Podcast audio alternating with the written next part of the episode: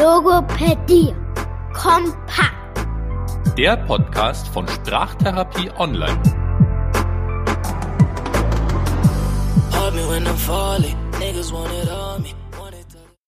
Heute geht's bei uns um äh, die frühe Sprachförderung. Also hier nochmal so grob für uns frühe Sprachförderung wäre von 0 bis 12 Monaten.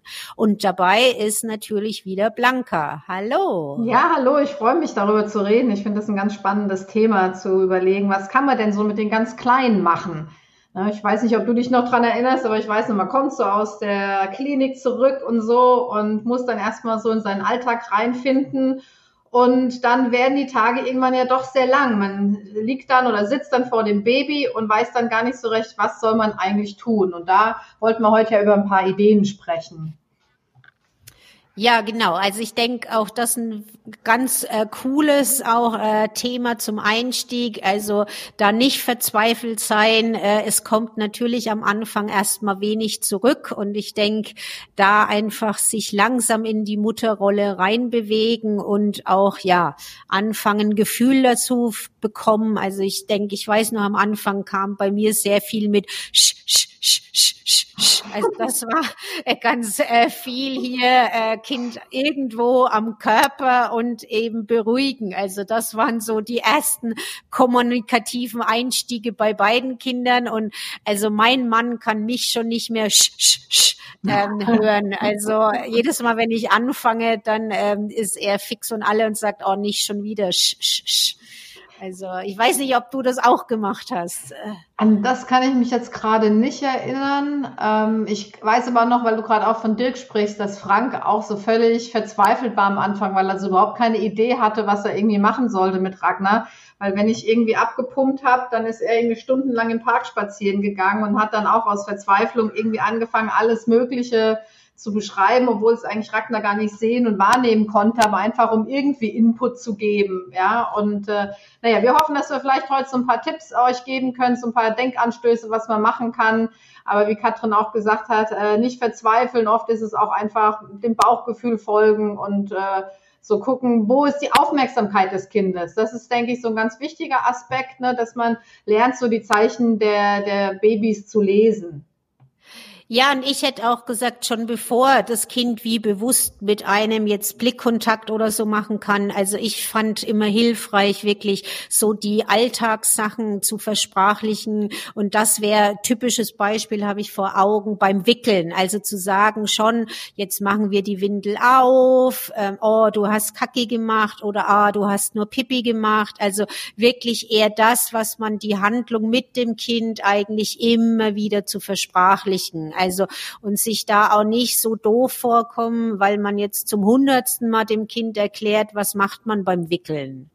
Stimmt, genau. Das ist so wie bei den Filmen, die man irgendwie mit äh, Kommentatoren der ähm, Regisseure irgendwie sich angucken kann. Also tatsächlich so immer wieder das sagen, was was so gerade äh, im Leben des Kindes passiert oder was man gerade so macht. Und das ist ja auch äh, ja, das kommt dann relativ natürlich, wenn man sich erstmal einmal so angewöhnt hat, ne, dass man einfach so ein bisschen äh, plappert, was gerade so passiert und dann kommt es auch gut zusammen mit der Aufmerksamkeit des Kindes. Und ich denke, was vielleicht bei den ganz Kleinen nochmal ganz gut ist, darüber nachzudenken, dass die ja noch gar nicht so weit sehen können. Ne? Also, dass irgendwie alles, was man so ihnen vielleicht auch vor die Nase hält, ne, dass das relativ nah am Gesicht irgendwie ist und am Anfang haben sie auch noch gar keinen Farben sehen, dass man vielleicht mit diesen klassischen Baby-Rasseln äh, und, und Knisterdingern irgendwie auch ganz gut mit, mit arbeiten kann. Jetzt, ja. ne, abhängig von, unabhängig von diesen Alltagssituationen, wenn man wirklich so eine kleine Spielsequenz oder so mit den Kindern machen möchte. Kannst du dich dann noch erinnern, irgendwie, was, was ihr da so für Sachen gehabt habt jetzt mit mir? Also äh, mit mir, im, äh, also es ist ja noch nicht so lange her, sie war recht schnell natürlich immer abgelenkt von dem, was macht der Bruder irgendwie. Und also wir haben es jetzt, also Noah war da echt immer gut. Er hat ihr dann alles direkt vor die Nase gehalten. Also er hat das recht wörtlich genommen, was du sagst, und teilweise ihr auch völlig, äh, also nicht nur nah, sondern auch auf den Kopf gedatscht. Und also er fand äh, immer am Anfang es spannend, wie du sagst, wirklich äh, große bunte Sachen trotzdem hinzuhalten, auch, auch wenn sie es nicht sehen konnte, aber er hat immer geguckt, große Kuscheltiere, große Sachen. Und sie war sehr fasziniert äh, davon, also und ist auch seiner Stimme eigentlich recht bald gefolgt, also auch wenn sie nichts gesehen hat, ich hatte den Eindruck, Mia war recht schnell fasziniert von ihrem Bruder, also ist es immer noch, also sie ist jetzt elf Monate und findet immer noch alles toll, was ähm, der Bruder macht. Also auch das ein Tipp an die Mamas, hey, wenn ihr mehrere Kinder habt, lasst die größeren arbeiten für euch. Also das war bei uns wirklich auch, wenn mir wie schlecht gelaunt war oder irgendwas war, als sie so klein war, sie sich sofort beruhigt, als Noah ähm, das Wort ergriffen hat. War das bei euch auch so, Blanca? Ja, ich versuche mich gerade dran zu erinnern, wie viel Interesse so Ragnar eigentlich hatte an der Torvi. Ähm, aber das, ich finde es ein total gutes Beispiel, dass man eben auch die Geschwisterkinder oder andere Leute, die äh, das Kind öfters sieht, mit einspannen kann, auch um sich mal in Ruhe einen Kaffee vielleicht zu machen. Ähm, und mal durchzuatmen. Und äh, spannend ist ja tatsächlich, wie schnell die Kinder die Stimmen dann auch so lernen und zuordnen können, ne? dass sie also wissen, ah, das ist jetzt die Mama oder das ist der Bruder, die höre ich ganz oft so, ne? dass das sich schon ziemlich schnell einspielt. Ja, und also da bezüglich Sprachförderung, ich fand's nämlich auch cool. Also Noah war dann recht kreativ auch in dem, dass er ihr dann Sachen gebracht hat, also wie seine Lieblingsspielsachen und ihr dann dazu wirklich immer wieder wiederholt hat. Also wir haben es jetzt mehrmals gesagt, ich glaube, ihr habt es jetzt auch schon verstanden. Es geht um die immer wieder Wiederholung. Äh, er hat dann immer wieder gesagt, ja, und das ist der Rubble von Paw Patrol. Und also ich habe dann da hundertmal Rubble gehört und also äh, sie ist jetzt mit elf Monaten immer noch total begeistert von Paw Patrol. Also wir hatten das jetzt mal weggeräumt und jetzt ist es wieder da. Und also ich finde, da merkt man wie, dass das von Anfang an eigentlich immer ähm, Begriffe von Paw Patrol kamen. Und also sie jetzt auch schon Rubble äh, anfängt zu sagen, also weil er halt Rubble total toll findet. Und also das ist sowas jetzt in der frühen Phase wirklich ganz viel wiederholen lassen äh, von Oma, Opa, von Papa. Also ihr müsst nicht, ihr seid nicht die einzigen, die Mamas, die die Sprachförderung äh, anregen können, sondern alle außenrum. Genau, und diese Wiederholung ist ein ganz wichtiger Aspekt, der, glaube ich, ähm, auch für uns einfacher umzusetzen ist. Äh, schwieriger wird es dann vielleicht so bei den anderen Charakteristika, die man so mit diesem typischen Baby-Talk verbindet. Ne? Also äh, die Stimmlage zu verändern und eher höher zu sprechen. Ich weiß noch, äh, der Frank kam sich da total bekloppt vor, als er irgendwie anfangen oder er wusste ja, was man irgendwie machen soll. Dann hat er sich hingestellt, hallo, ah, ja, hallo, wie geht's dir denn heute, Torbi? Also, dass er da wirklich äh, irgendwie drei Stimmlagen höher war als normalerweise und äh, dachte, jetzt wird er total bekloppt, wenn er das den ganzen Tag machen muss. Ja, und also ich, ich merke das bei äh, Dirk auch. Und also das Witzige ist aber, also macht auch euch da keine Gedanken. Ähm, also bei uns ist es so, Dirk kommt sich total doof vor, wenn er das macht, aber mir reagiert einfach, sobald er, äh, also spricht er normal mit ihr, reagiert, hat sie nicht reagiert. Sobald er aber diesen Baby-Talk angefangen hat, auf alle, auf einmal war sie dabei. Und also ich habe da auch die Natur wieder so als Phänomen Phänomen gesehen, also dass dann automatisch er eigentlich in diesem Baby Talk weitergemacht hat, weil er halt gemerkt hat, hey, jetzt sieht, äh, jetzt reagiert sie auf mich. Hat er wie ganz normal gesprochen, war sie halt nicht gebannt an ihm gehangen und an seinen Lippen. Und also das finde ich nochmal als Bestätigung, hey, die Kinder finden es toll, wenn man sich zum, so ein bisschen zum Affen macht. Also Männer finden das oft so. Sie machen sich jetzt zum Affen und sind jetzt hier so eigentlich der Quatschkopf. Aber Kinder brauchen das. Ja, ist, ja, also das ist für die Kinder ja auch viel einfacher, dann Sachen rauszuhören. Ne? Könnt ihr euch ja vorstellen, wenn man jetzt so in einem Satz ohne Punkt und Komma irgendwas erzählt, keine Ahnung, guck mal, da drüben sitzt doch der Hase auf der Wiese. Und wenn ihr das jetzt aufsplittet und sagt, guck mal, da, ja da, da ist der Hase, hopp, hopp, hopp, der sitzt auf der Wiese und macht hopp, hopp, hopp, schau, der Hase. Siehst du den Hasen? Und natürlich hört sich das jetzt ein bisschen gekünstelt irgendwie an, aber wenn man das eben so aufspaltet für die Kinder, dann haben die viel mehr Zeit, ihre Aufmerksamkeit darauf zu richten und, und wirklich diesen Sprachfluss, den wir ja produzieren, aufzuteilen und rauszufinden, was meint denn welches Wort, auf was bezieht sich das denn eigentlich? Genau, und also das war auch cool, also nochmal zu sehen, also Noah spricht eigentlich äh, auch mit mir so zurückversetzt. Wir hatten erst gestern das äh, besprochen. Also er redet mit ihr eigentlich so, wie er mit uns geredet hat, als er zwei war. Also Kinder machen das auch intuitiv und also sie auch auch immer eine Lernsituation mit ihrem Bruder hat, weil er automatisch, genau wie du sagst, oh, schau mal, da ist der Ruppel. Und also äh, das ist wirklich ein Phänomen, äh, wo wichtig für die Kleinen ist und was aber jeder kann und der, niemand muss sich da dumm vorkommen. Also macht es einfach, es hilft den Kids, den Babys, äh, in der Sprache weiterzukommen.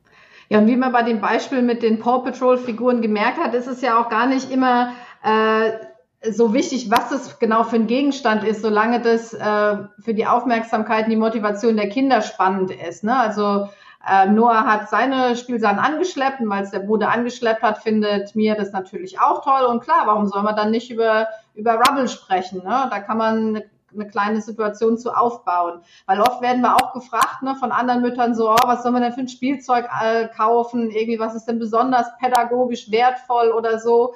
Und ähm, da gibt's gar keine, natürlich gibt's schöne Spielsachen und vielleicht Sachen, die nicht toxisch sind für die Kinder, da kann man drauf, drauf achten auf solche Sachen. Aber letztendlich bestimmt das Kind tatsächlich mit seiner Aufmerksamkeit und seinem Interesse, was es sich angucken will. Und ich weiß noch, ich habe die tollsten Sachen irgendwie geschenkt gekriegt und die hat, haben äh, Ragnar und äh, Torvi äh, mit dem Popo nicht angeguckt. Und dann kommst du an irgendwie mit der Haarbürste oder mit irgendwie einem Schlüsselbund, so der Klassiker, und auf einmal wird stundenlang da das angeguckt und rumgedreht und gerasselt und gemacht. Und ähm, also da muss man wirklich gucken, was, was findet das Kind gut. Hast du da irgendwas im Kopf noch, was deine besonders klasse fanden? Also ich, ich finde auch, also wenn man jetzt zurück überlegt, es sind eigentlich Alltagsgegenstände. Also mir fand von Anfang an total spannend ähm, Kochtöpfe. Also sowohl die Kochtöpfe aus, also die realen Kochtöpfe als auch die Kochtöpfe aus der Spielküche. Also, und deswegen, ich bin der gleichen Meinung wie du. Also ihr müsst nicht Unmengen an Materialien zu Hause haben, weil, also meine Erfahrung ist bei beiden Kindern die Alltagsgegenstände, also Schlüssel, Ketten. Also Noah macht ganz viel Ketten im Kinski und Mia findet diese Ketten, die er macht, faszinierend. Also und wir haben ganz tolle, ich mache jetzt äh, keine Schleichwerbung, aber trotzdem Haber, Holzspielsachen und ähm, die interessieren sie nicht wirklich. Also die stehen dann toll da, schaut doch super aus, äh, dass sie unbenutzt in der Ecke stehen, aber sie sucht sich eigentlich mehr die Alltagsgegenstände, wo sie natürlich auch Mama, Papa mitzieht, ihren Bruder mitzieht und also sie liebt Schuhe. Mm, oh ja, oh ja, da habe ich auch eine Vielfalt an Videos, wie beide versuchen, irgendwie gerade die Erwachsenenschuhe anzuziehen irgendwie und damit dann irgendwie noch Versuch, Laufversuche machen. Ja, und äh, Ragnar hat auch regelmäßig die Schuhe ablecken wollen. Da habe ich mich dann auch sehr gefreut. Man versucht irgendwie alles sauber zu halten, sich die Hände zu, zu, desinfizieren und man dreht sich um und im nächsten Moment lecken sie die Sandale von oben bis unten ab. Ja, ja also da habe ich auch ein Video, das müssen wir vielleicht auch hochstellen, von mir. Sie ist fünf Monate alt und also mein Mann hat Schuhgröße 48, also es lohnt sich da auch. Und sie liegt wirklich mit ihrem Kopf auf dem Turnschuh und leckt in den Turnschuh. Also und ich meine, du stehst daneben und denkst dir so, hey Kind. Und also das Witzige ist auch, Spielsachen sind daneben verteilt und es ist halt völlig uninteressant, sondern sondern dieser Turnschuh ist halt ähm, voll in der Aufmerksamkeit. Und das ist witzig, dann kommt ihr Bruder und erklärt ihr halt, ja, also der Turnschuh, der hat eine Sohle und schau mal hier äh, ist der Schuhbändel und also das wirklich, ihr braucht nicht viel Materialien, um Sprache zu fördern, sondern dann ist eben der Turnschuh im Fokus und dann kann man ihr zehnmal sagen, genau, das ist der Schuh, es ist Papas Schuh, schau mal, der Schuh.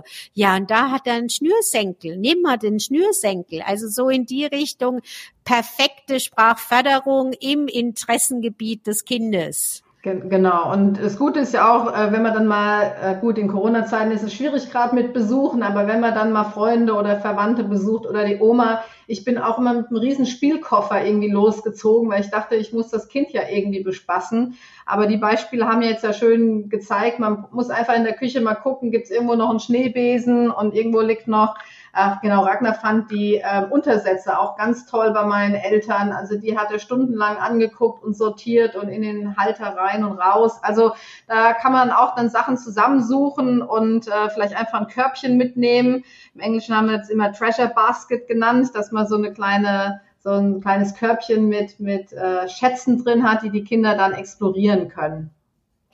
Genau, also das äh, ist ein super Mama-Tipp äh, für, wenn man wohin geht. Auch das übrigens äh, auch ein super Tipp finde ich, wenn man irgendwo jetzt sind wir ja alle zu Hause, aber wir Denken an die Zukunft, wenn man ins Restaurant geht. Also ruhig auch äh, zu sagen, hey, können wir nicht einen Löffel haben, eine Gabel haben, äh, können wir, haben Sie noch vielleicht irgendwie ja äh, noch Serviette oder was auch immer. Also das haben wir uns dann auch immer zunutze gemacht und haben dann gerade Sachen äh, verwendet, die halt im Restaurant eh überall rumstehen. Also das, da braucht man nicht unbedingt zehn verschiedene Spielsachen, weil das ist eh nicht interessant. Die kennen die Kids ja. Die haben sie ja jeden Tag zu Hause. Also die brauchen sie dann nicht. Also, sondern da, also und übrigens unsere Tochter würde eh die ganze Zeit unter den anderen Tischen laufen und schauen, ob es da nicht irgendwas zu essen gibt, was gefallen ist.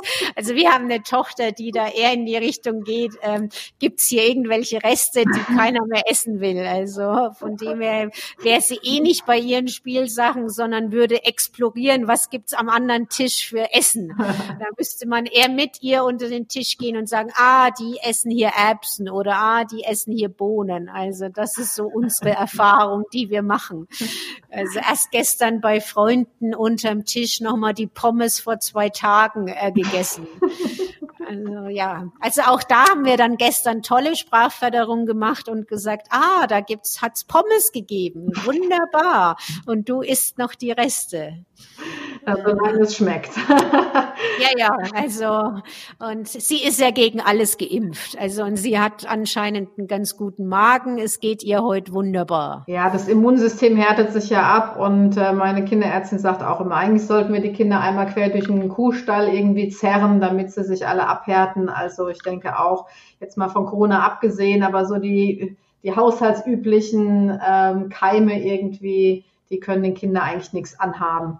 Und die zweiten, glaube ich, härten sich sowieso besser ab, ja, weil die hat man nicht so im Auge und äh, schwupps sind sie dann irgendwo unterm Tisch gelandet und ja, dann ist es sowieso zu spät, bis man es gemerkt hat. Ja. ja, und ich finde, wir haben jetzt da noch einen zweiten Punkt reingebracht, der auch, also da will ich alle auch äh, wirklich bestärken. Das Wort begreifen hat nämlich seinen Sinn. Also alles anfassen und alles in Mund stecken ist in der Phase ganz wichtig im Bereich auch Sprachförderung. Also neben dem, dass ich immer höre, wie heißt denn das Ding, was ich gerade in der Hand habe, will das Kind natürlich auch erfahren, Erfahrung äh, sammeln mit dem Mund, mit den Händen. Wie fühlt sich das Teil an? Wie schmeckt das Teil? Also nicht unterbinden. Es geht nicht nur darum, das Kind schaut euch an und äh, ihr gebt schön Input, sondern lasst das Kind wirklich damit ausprobieren mit allen Kanälen, dass es zur Verfügung hat. Und auch also wenn es in den Schuh kriecht und leckt. Es vergisst nie, wie der Schuh sich eben äh, anfühlt und wie der Schuh vom Papa schmeckt und hat dazu dann den Eintrag und hilft ihm super, den Schuh abzurufen und zu sagen irgendwann. Genau, das passt auch ganz gut so in das, in das Schlagwort Messi-Play, was man so oft ja hört. Ne? Da werden mittlerweile auch sogar ganze Kurse und Gruppen und so angeboten, wo Kinder hinkommen, um mal so richtig schön matschen zu können. Und prinzipiell finde ich das auch gar nicht so schlecht, weil dann ist die ganze Sauerei woanders und man muss nicht irgendwie dann den Schaum oder das, keine Ahnung, ähm, ja, die Matschepampe irgendwie selber wegkratzen. Aber andererseits, wie Katrin es ja gerade schon gesagt hat, im Grunde haben sie diese diese äh, sensorische Integration von Fühlen, Schmecken, Sehen und so tagtäglich zu Hause, wenn man sie ex explorieren lässt. Ne? Also da braucht man jetzt nicht unbedingt das Spaghetti-Bad haben. Das habe ich zwar einmal mit Ragnar gemacht, es hat auch sehr witzige Bilder ergeben, wie er irgendwie in bunten Spaghettis da sitzt, aber das kann man, glaube ich, auch nur mit dem Erstgeborenen machen, wo man aus lauter Langeweile irgendwie Zeit hat, eine halbe Stunde lang Spaghetti einzufärben. Ähm, aber ja, ihr könnt das auch so im Alltag integrieren und eben mit den äh, üblichen Gegenständen haben die Kinder auch die Möglichkeit, mit allen Sinnen diese Gegenstände zu erfahren. Und also ich finde für den Bereich, den du jetzt meinst, die schnellere Variante, wenn man eben nicht nur ein Kind hat, ist perfekt, kriegt man den gleichen Erfahrungseffekt. Lasst eure Kinder einfach äh, die ja die Schüssel für den Kuchen auslecken. Also Mia vor zwei Tagen hat sie sich komplett über den Kopf gezogen, war mit Kopf in der Schüssel, ähm, hat alles ausgeleckt und also für die Mamas, die sich jetzt denken, ja, aber keinen Zucker vor dem ersten Lebensjahr, keine Sorgen, es war mit Datteln gesüßt, also von daher, aber sie hat's genossen und sie hat danach ausgeschaut, äh, ja, also man hat gesehen, okay, der Kuchen war jetzt nicht mehr so viel in der Form, sondern mehr bei ihr. Aber also sie hat da den Spaß gehabt. Man muss nicht Spaghetti einfärben, sondern kann auch das dafür nutzen, um dem Kind die Möglichkeit zu geben, mit Sinnen zu lernen. Hm. Und jetzt haben wir ja viel über Spielsachen gesprochen. Oft, was wir auch so äh, gefragt werden, ist so, was denn mit Bücherlesen? Das wäre so das äh, äh, vielleicht das letzte Thema, was ich ganz gerne noch mal so ein bisschen ähm, ansprechen äh, wollen würde. Und ähm, da werden wir auch oft gefragt, was sind denn für äh, Bücher denn geeignet für die ganz Kleinen und äh, wie liest man denn die Bücher vor? Und ähm, vielleicht können wir da einfach äh, nochmal ein paar Ideen äh, zusammen besprechen, was es da so für Bücher gibt und wie wir das so machen. Gibt es ein Buch, was die Mia besonders toll fand? Ja, also sie hat, ähm, das ist von Haber, das ist so ein großes, das findet sie echt ganz cool. Das ist, glaube ich, ähm, mit Katz und Maus heißt das. Und also da kann man wie, das ist aus Stoff und sie kann es halt in den Mund nehmen und man hat die Raupe. Ähm, das fand sie am Anfang ganz cool. Im Moment findet sie mit elf Monaten echt so ein Wimmelbuch ganz cool. Also mhm. eigentlich jetzt noch nicht so wirklich für ihr Alter, aber also auch da ist eigentlich eigentlich das, was äh, man jetzt vorher schon gesagt hat. Sie nimmt sich das, was einfach bei ihrem Bruder im Fokus ist und da hat man dann halt die Möglichkeit, es runterzubrechen. Also ich denke, geht es euch auch so, Blanca?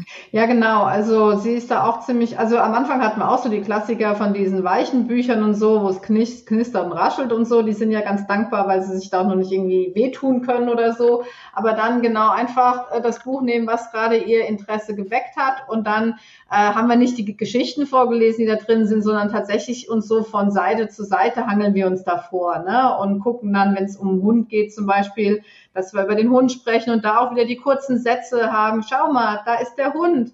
Ach, der Hund, der fängt einen Ball. Oder der Hund geht in den Park. Jetzt geht der Hund etwas trinken, der trinkt Wasser. Und auch wenn das gar nicht die Geschichte ist, die da drin vorkommt, kann man da sehr schön einfach die Bilder aufgreifen und so auf dem, ähm, auf dem Niveau dieses Baby Talks bleiben, mit viel Betonung, vielen Pausen, vielen Wiederholungen, äh, den Kindern das, das Buch so präsentieren. Ja. ja, also das, das ist auch das, was wir im Moment machen. Also einfach runterbrechen und ich denke auch weniger ist mehr. Also lieber da zu schauen, wer ist die Hauptperson in dem Buch und genau dann von Seite zu Seite zu gehen. Jetzt, ich würde auch sagen, mit fünf, sechs Monaten habt ihr das auch so, dass die Kinder wie selber auch vielleicht zeigen, was du versprachlichen sollst. Da sind wir im Moment ganz stark drin, dass mir eigentlich aufs Buch schaut und mir zeigt, was will sie jetzt, dass ich mit ihr wirklich äh, bespreche. Also sie ist da jetzt äh, ganz, ganz super in dem, dass sie einem vorgibt, was will ich jetzt hören und da ganz kurz eine Geschichte dazu und schon ist das nächste Bild dran. Das ist ein guter Hinweis nochmal auch mit diesen Zeigegesten, ne? wie die sich dann, äh, wie die anfangen, dass die Kinder wirklich da nochmal eine Möglichkeit für sich entdecken, äh, zu kommunizieren, worauf sie eher, eher Interesse gerne gelenkt haben wollen. Ne? So. Ja, ja, und also ich merke jetzt auch, sie, sie will auch jetzt bewusst eben nochmal das Wort hören. Also heute Morgen lag der Koala-Bär zum Beispiel bei uns äh, in der Küche und sie weiß, eigentlich gehört der Koala-Bär nicht in die Küche. Und also sie hat dann wirklich immer wieder auf diesen Koala gedeutet und wollte von mir hören, was ist das? Also wie heißt das Ding nochmal? Also, und ich habe vorher angefangen irgendwie zu sagen, ja, und hier ist deine Tasse und hier ist das. Also ich habe es bewusst wirklich mal ignoriert und sie wurde richtig sauer und hat dann da, da, da, da, da, da, da. Also und dann habe ich gesagt, ah, der Koala, du meinst den Koala. Und dann war sie happy und hat sich gedacht, ah, hat dann mich angelacht und man hat so richtig gemerkt, ah, endlich hat sie verstanden, was ich von ihr hören will.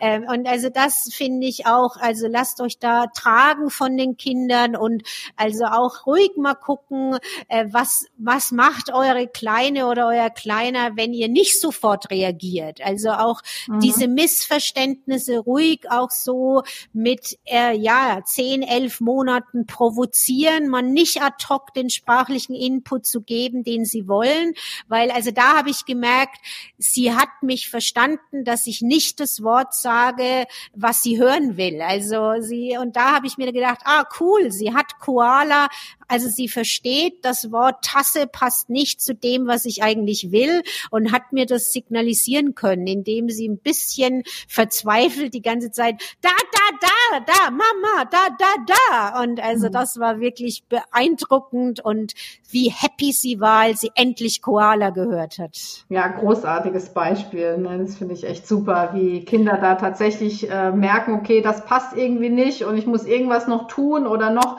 äh, mehr insistieren, noch lauter werden, ja, noch mehr sagen, damit die Mama endlich kapiert, was ich denn hier eigentlich meine, verdammt nochmal, ja.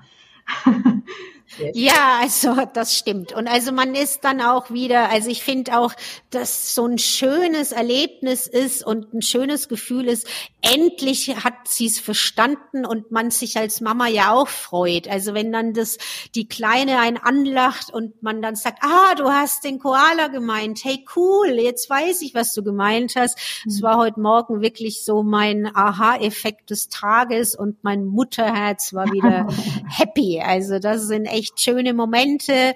Und ja, ich denke, ihr habt bestimmt auch so tolle Momente mit euren Kindern. Und auch hier wieder, schreibt uns gern podcast at sprachtherapie-online.com, sorry. Ähm, und da, also wir sind happy zu hören, was ihr für Ideen oder Erfahrungen gemacht habt. Was wirkt bei euch bei Sprachförderung im crazy Alltag? Genau, also lasst uns wissen, wie es euch so geht. Und ansonsten freuen wir uns schon auf die nächste Episode. Da machen wir nämlich weiter mit dem Thema Sprachförderung. Allerdings dann für die etwas Älteren, so ab ungefähr einem Jahr, was man so tun kann, um die eins bis zweijährigen im Alltag zu fördern und äh, was man äh, gemeinsam alles so erleben kann. Ja, in dem Sinne, euch eine schöne Zeit. Bis zum nächsten Mal. Ciao. Tschüss.